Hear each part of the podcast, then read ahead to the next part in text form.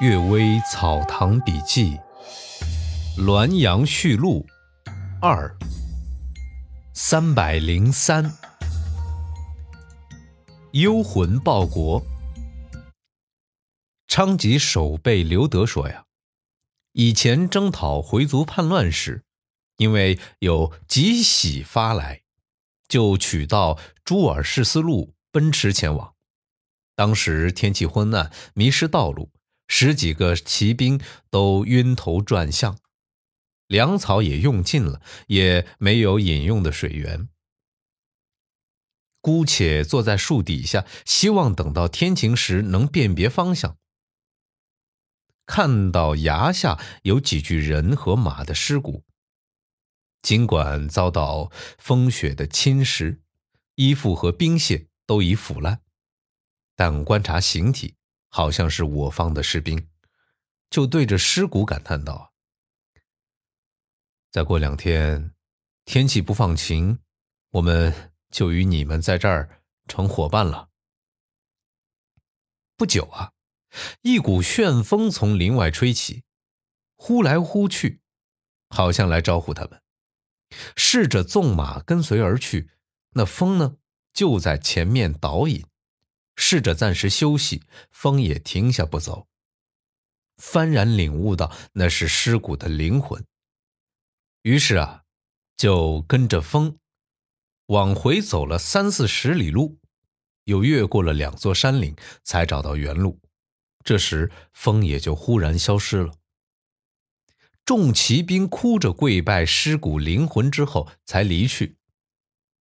哎，活着为国捐躯。成为幽魂，还在报效祖国，灵魂永存，姓名却隐没了，这也确实可悲呀。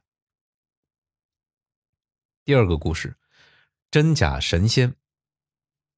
认为没有神仙，有人说遇到过；认为有神仙，却又不常遇到。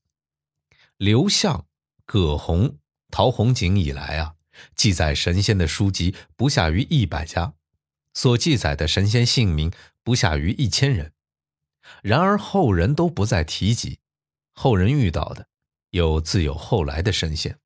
难道保存精气，尽管能够延长生命，却最终也归于死亡了吗？再说神仙清净方式幻化，本来啊，各自的来源就不一样。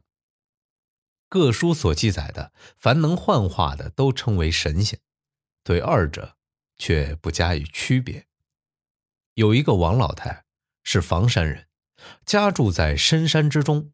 他曾告诉已故的母亲张太夫人说：“呀，这山中有一个道士，年纪呢约六七十岁，居住在一个小庵当中，拾取野果做食粮，捧取泉水做饮料。”日夜敲木鱼诵经，从来不到别人家去。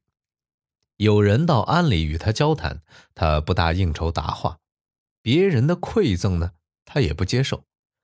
王老太的侄儿在外地做用工，一天晚上呢，回来探望母亲，经过小庵的前面，这道士大吃一惊，说：“深夜有虎出来，你怎能赶路呢？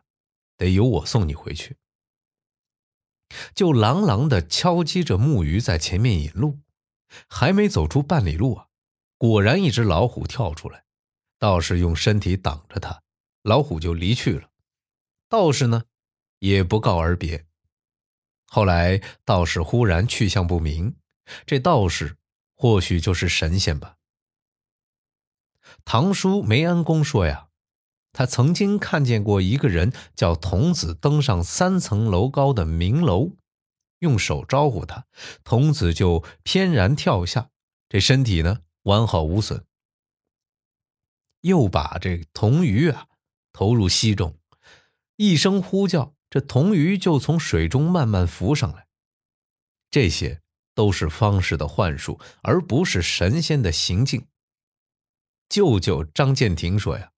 专河有户农家，在野外放牧几头牛，忽然啊，几头牛都同时暴死。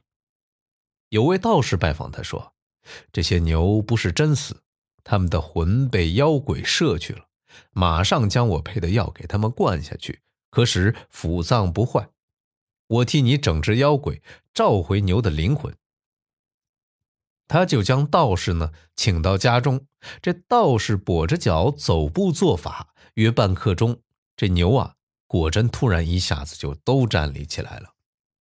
他留道士吃饭，道士连头都不回就走了。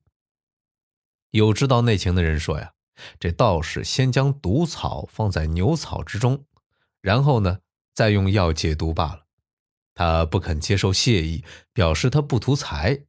这是为下次再来迷惑人们做准备。我在山东时已经看到他施行过这种骗术了。这句话呀，一传开，这道士就不再来了。这样看来，方士之中又有真假，怎么可以都称他们为神仙呢？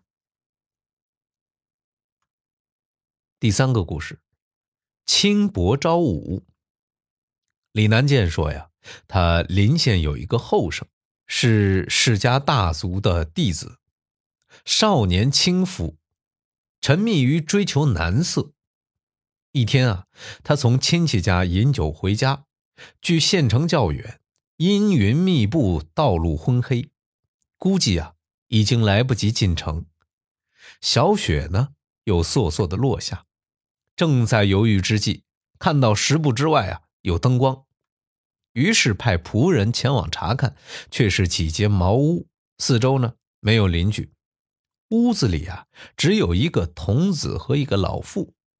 这仆人问：“有住宿的地方吗？”老妇回答说：“儿子长期出门在外，只有一个孙子和我居住在这儿，还有两间空房。如果不嫌弃房间低下矮小，你们就住下吧。”于是就叫童子将两匹马系在树上，邀请后生呢进屋去坐。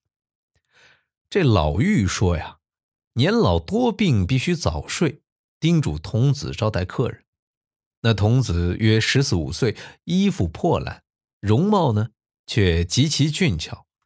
后生用语言挑逗于他，他只管吹火煮茶，不怎么答话。慢慢的与他。戏谑说笑，似乎有点理解后生的意思。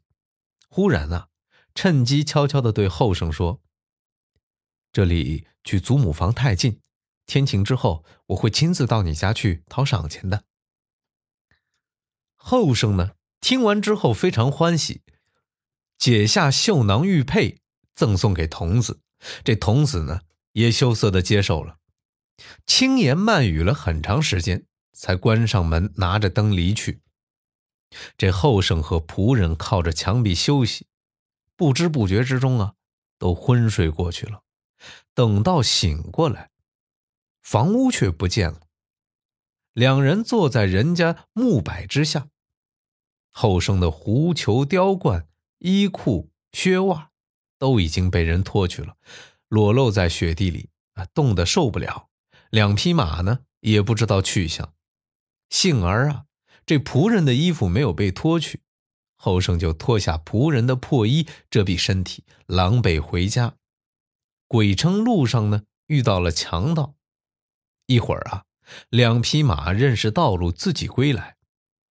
他们的尾巴已经被剪尽，衣裤靴帽呢却从粪坑当中发现，狼藉污秽不堪，显然呢不是被强盗抢劫的。后生呢，再没有别的托词，仆人才将真实的情况泄露出来，人们才知道是后生的行为轻薄啊导致的侮辱，被狐狸戏弄了呀。感谢各位收听今天的《阅微草堂笔记》，今天知道了这个音乐人啊赵英俊去世的消息，包括晚上。呃，群里有在说之前做电影的一个前辈去世的消息。临近年关了，希望各位能够有一个好的身体，一年做一次体检，一定要身体健康。晚安。